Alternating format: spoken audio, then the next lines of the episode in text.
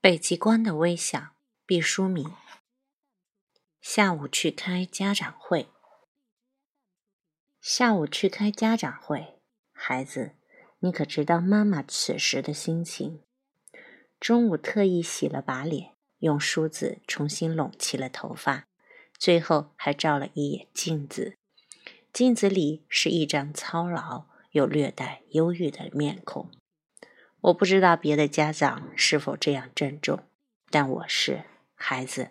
我希望你的老师对我能有一个好印象。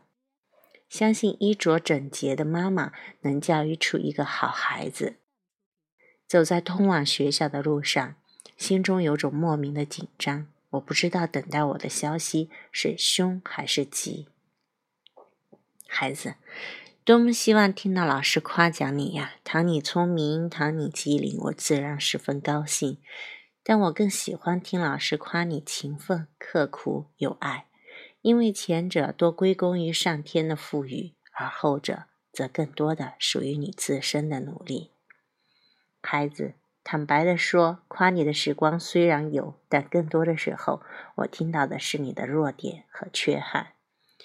那种时刻真令人尴尬和难堪，我的自尊心强烈的蜷缩起来，我的头在老师和其他家长的注视中沉重的垂下。因为我是你的母亲，在很多场合下，我便成为你的化身。孩子，你可想到在那一瞬间，妈妈心灵所遭受的痛苦？母亲的心真是一件奇怪的东西。当老师不再诉说你的失误时，我却会追问不止，生怕他漏掉一点蛛丝马迹。对于你身上滋生的蛀虫，我是既怕看到又想看到。假如你没有任何缺点，光滑的像一个美丽的红苹果，那当然太好了。不过我们谁也做不到，我们能做到的只是不断的克服缺点，自我完善。那么自然是谬误发现的越早越好。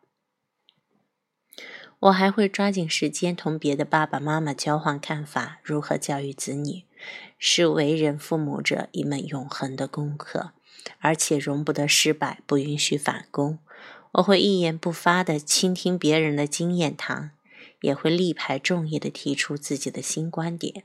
家长和家长有谈不完的话题，那就是如何让孩子茁壮成长。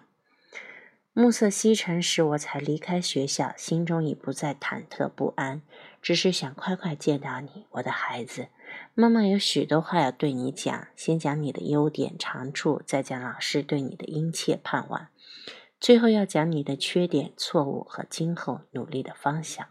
孩子，我猜你也在焦急地等待着开家长会的妈妈吧？